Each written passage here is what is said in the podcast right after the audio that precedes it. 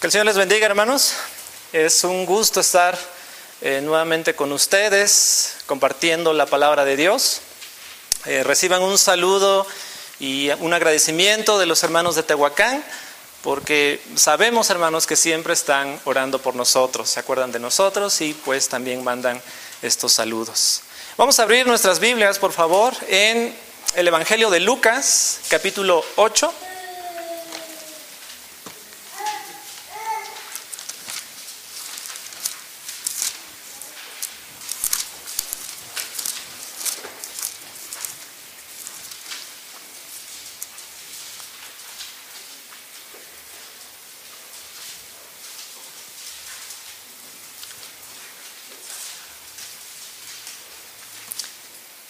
Evangelio de Lucas capítulo 8 y la meditación de esta tarde estará del verso 25, perdón, del verso 22 al verso 25.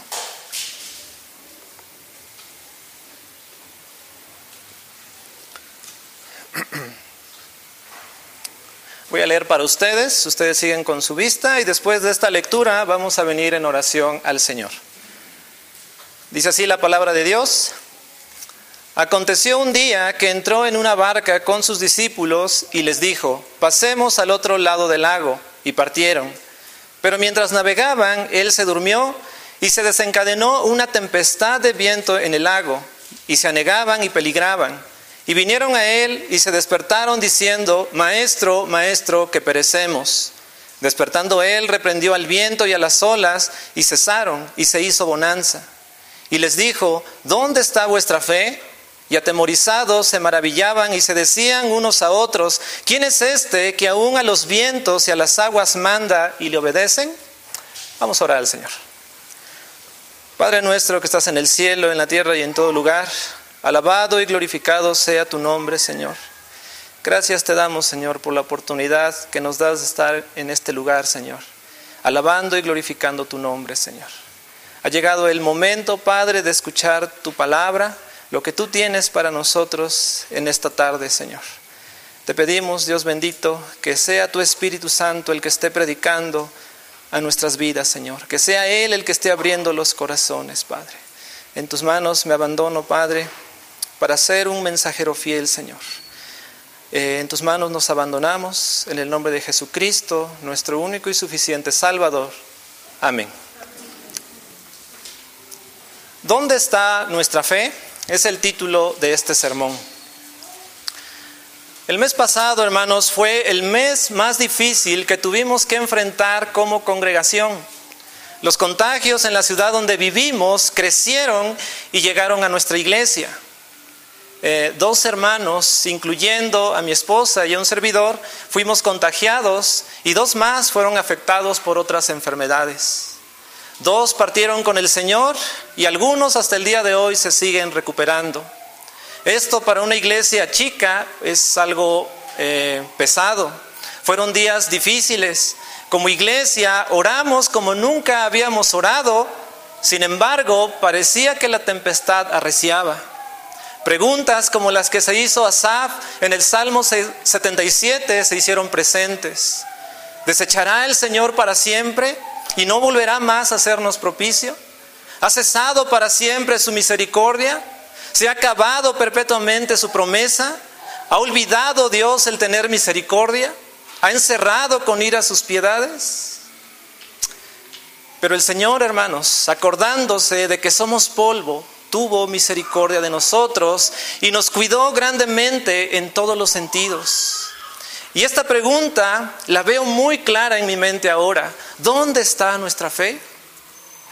Me gustaría que respondiéramos como David en el Salmo 20, verso 7. Estos confían en carros y aquellos en caballos, mas nosotros en el nombre de Jehová nuestro Dios tendremos memoria. Pero muchas veces no es así. He escuchado hermanos que dicen que Dios nos prueba para saber si en verdad somos sus hijos. Pero hermanos, eso el Señor ya lo sabe, Él conoce todo.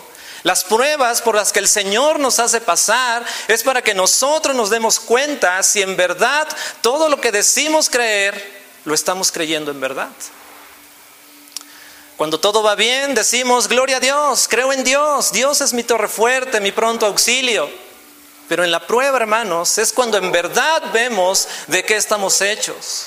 E inclusive se demuestra si en verdad somos cristianos. Así que la prueba siempre será necesaria en nuestra vida. La vida del cristiano no es como dicen algunos, que si tú vives con problemas, entonces no eres cristiano, has de vivir en pecado o algo anda mal en tu vida y no siempre es así, hermanos. Esta tarde, con la ayuda de Dios, aprenderemos de este texto que Dios tiene cuidado de nosotros, así que debemos vivir confiados en todo tiempo. Primeramente veremos como el Señor cuida de nosotros, debemos tener confianza al seguirle. Aunque Lucas no lleva estas historias de una manera cronológica, probablemente este acontecimiento sucedió después de haber hablado a la multitud con parábolas. Y una de estas parábolas fue la parábola del sembrador. Vemos que la actividad principal del Señor Jesucristo era predicar. Después de que damos una clase, hermanos, una clase de escuela dominical, una predicación, uno eh, como predicador termina muy cansado. Y eso que solo han sido eh, minutos o algún par de horas. Ahora imagínese al Señor Jesucristo haciendo esto de tiempo completo. No debemos olvidar que Cristo era completamente Dios y completamente hombre. Así que podemos ver en este texto la humanidad de Cristo. Cristo crecía, Cristo tenía hambre, Cristo tenía sed y aquí el Señor estaba cansado ya de un día de intenso trabajo. Subió con sus discípulos a una barca y les dijo, pasemos al otro lado del lago. Los discípulos le siguieron. Sin saberlo, estaban por enfrentarse a una gran prueba. Y la prueba, hermanos, siempre viene después de una gran enseñanza.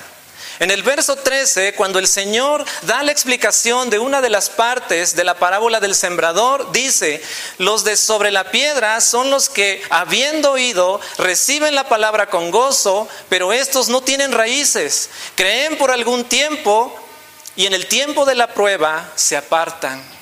Ahora se enfrentarían a un tiempo de prueba y se darían cuenta si en verdad habían echado raíces en el Evangelio. Esta barca, hermanos, pudo haber sido de Pedro o de Andrés o de eh, los hermanos Jacobo y Juan. La pesca era el oficio que ellos tenían antes de seguir a Cristo. El lago al que se refiere nuestro texto es el lago de Galilea, también conocido como el lago de Genezaret. Dicen los que saben que este lago está aproximadamente 200 metros bajo el nivel del mar, rodeado por montañas, las cuales causan vientos que provocan esta clase de tempestades dentro del mar. Quiere decir que los expertos en la pesca que se mencionaron hace un momento sabían lo que era una tempestad en el lago. Subieron a la barca con el Señor, el destino era Gadara, donde el Señor tendría un encuentro con, unos endemoniados.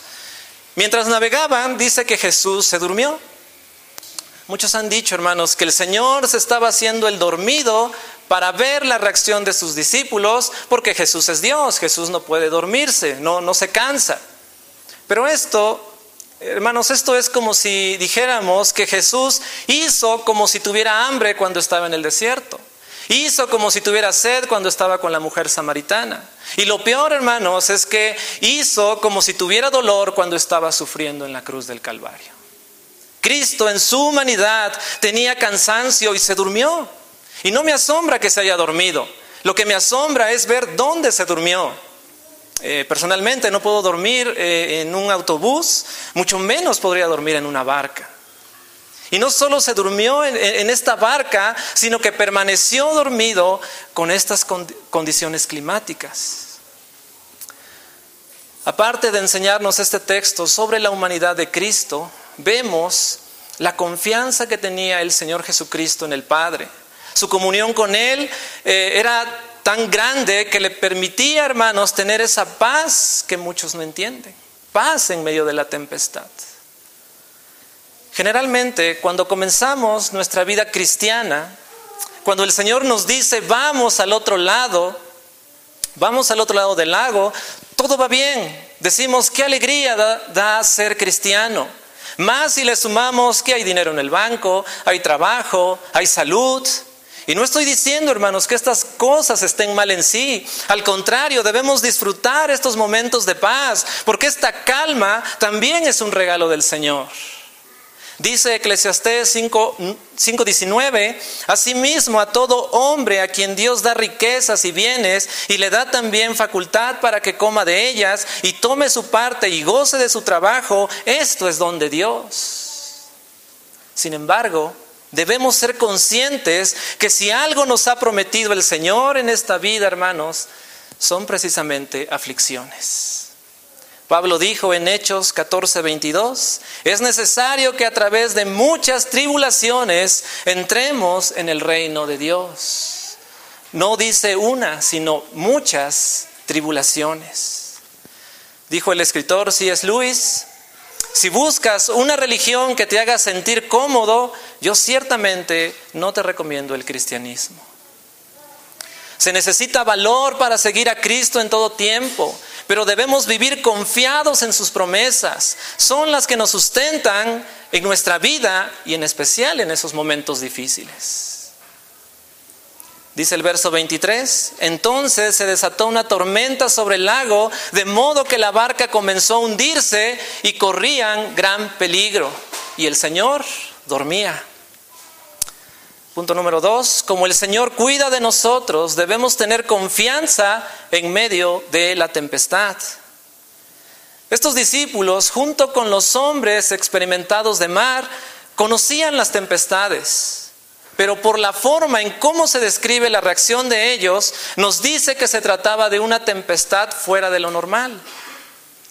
El texto paralelo en Mateo capítulo 8 nos dice que se levantó una tormenta tan fuerte que las olas inundaban la barca. Se tiene registro en la actualidad, hermanos, que en ese lugar ha habido tempestades donde las olas alcanzan hasta los tres metros de altura. Estos discípulos fueron corriendo a Cristo cuando la barca se estaba hundiendo, pero no para refugiarse en Él, no para hallar eh, consuelo en Él. Probablemente querían la ayuda de un hombre más que les ayudara a sostener una cuerda. Marcos narra esta parte como, maestro, ¿no te importa que nos ahoguemos? Le están reclamando a Cristo, le estaban reclamando a Dios por lo que estaba pasando, mientras que en sus corazones se levantaba una tempestad más terrible que la que se vivía en el mar. El miedo se apoderaba de ellos, la ansiedad los dominaba y la angustia de no saber qué pasaría con sus vidas los consumía. ¿Acaso no había dicho el Señor en el verso 22, pasemos al otro lado del lago? Si Jesús había dicho que pasarían, es porque iban a llegar a ese puerto. Con tormenta, truenos y lluvia, pero iban a llegar. La palabra del Señor era y sigue siendo seguridad. Qué difícil, hermanos, ha de ser cuando las promesas del Señor no son una realidad en nuestras vidas. Y buscamos la ayuda de Dios como la buscamos en cualquier otra parte. Ese es el pensamiento que tiene el mundo. Se acercan a Dios como quien se acerca a un doctor, a un sacerdote o a una financiera. Y cuando el Señor no responde, comienza el reproche. ¿Dónde estaba Dios cuando mi familiar estaba enfermo? ¿Dónde está Dios en los desastres naturales? ¿Dónde está Dios cuando tantas personas mueren por este virus? Están reclamando a Dios como si Dios tuviera la obligación de ver por nosotros. Hermanos, el hombre es un ser caído, alguien que aborrece al Señor, pero descaradamente quiere las bendiciones de Dios y las quiere ya. El Señor se levantó no lo despertó la tormenta, no lo despertó la lluvia, pero lo despertó el clamor de unos hombres perturbados. Y reprendió al viento y las olas. El Evangelio de Marcos dice, y ordenó al mar, silencio, cálmate. El viento se calmó y todo quedó tranquilo. Algunos escépticos dicen que este lago hasta el día de hoy sufre de tempestades constantes, pero así como se forman, así desaparecen. Esto para no dar crédito al milagro del Señor Jesucristo. No soy marinero, hermanos, sin embargo, creo que por más rápido que se calme una tempestad, no lo hace en la forma que lo hizo el Señor. ¿Qué prueba tengo para decir esto? La sorpresa de los discípulos. Recordemos que eran hombres de mar. El crédito se lo dieron a Él. Ellos sabían la diferencia de una tempestad cuando se calma naturalmente a este milagro extraordinario realizado por el Señor Jesucristo. El Señor Jesús quiso que ellos estuvieran en medio de esta tempestad. Esto les haría bien. Esto, como veremos más adelante, fue una bendición para ellos. Pero hermanos, lo más importante que veo aquí es que Él estaba junto a ellos. Cristo no estaba como un simple espectador viendo cómo sufrían sus, sus, discípulos. Él estaba con ellos en una barca a punto de hundirse. ¿Recuerdan cuando Elías subía de Jezabel? Estaba refugiado en una cueva con temor y deprimido. Dios le dice, ¿qué haces aquí, Elías? Dios estaba con él adentro de esa cueva. El Salmo 23 dice, aunque ande en valle de sombra de muerte, no temeré mal alguno porque tú estarás conmigo. Cristo estuvo con sus apóstoles y créeme que estará contigo en tu aflicción. Muy a menudo guardará silencio, parecerá que duerme, pero será necesario para que aprendas a confiar en Él. La paz que el Señor experimentó en medio de la tempestad puede ser nuestra también. En el Salmo 4, David, quien estaba sufriendo cuando escribió este salmo, decía, en paz me acostaré y así mismo dormiré, porque solo tú Jehová me haces vivir confiado. Esta es la paz que sobrepasa todo entendimiento, como dice la carta a Filipenses. El mundo no entiende cómo podemos tener paz en medio de la tempestad, porque el mundo no sabe que es Cristo quien nos llena de paz. Marcos 4, 36 nos dice que había junto a ellos otras barcas. Hermanos, no sabemos qué les pasó a esas barcas. Pero de aquellos que iban en la barca correcta, en la barca donde estaba Cristo, ni uno de ellos pereció. Es necesario que las tempestades lleguen a nuestras vidas. Grábate eso, hermano. Dios no te va a librar de ellas. Puede que estés pasando una prueba en este momento, Dios no te va a librar de esa prueba. Así como es necesario comer, así son necesarios los problemas en nuestra vida. La única forma de refinar el oro es por medio del fuego. Después de esto, verás muchos beneficios, muchas bendiciones, pero la bendición más grande que tendrás es que Cristo estará contigo.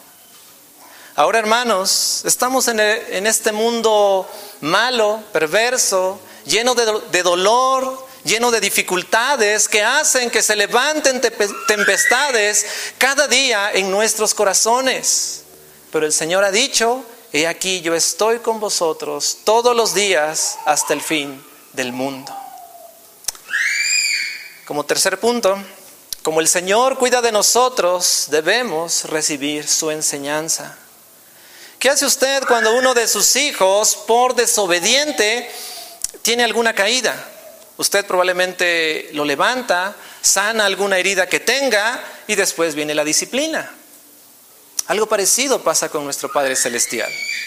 Salmo 103, 14 dice, porque Él conoce nuestra condición, se acuerda de que somos polvo. Él nos ayuda en nuestras debilidades, pero también nos disciplina. Así que no está de más preguntarnos cuando estemos en una prueba, ¿qué me estás enseñando, Señor? ¿Qué me quieres mostrar?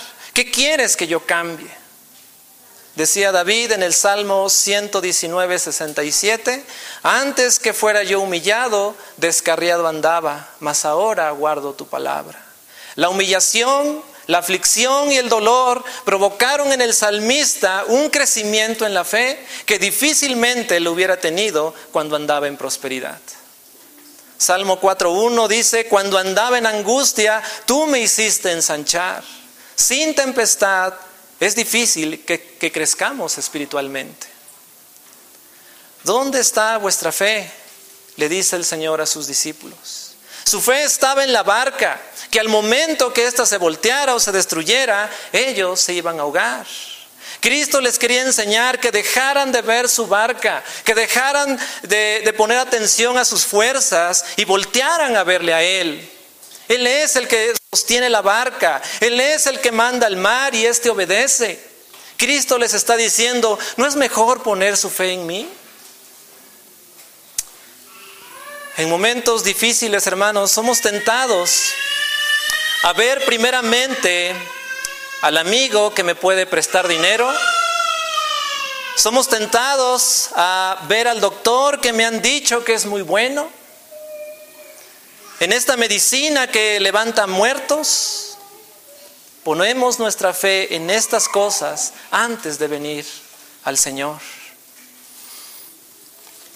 No venimos al Señor primeramente en oración para hallar de Él ayuda, paz y seguridad.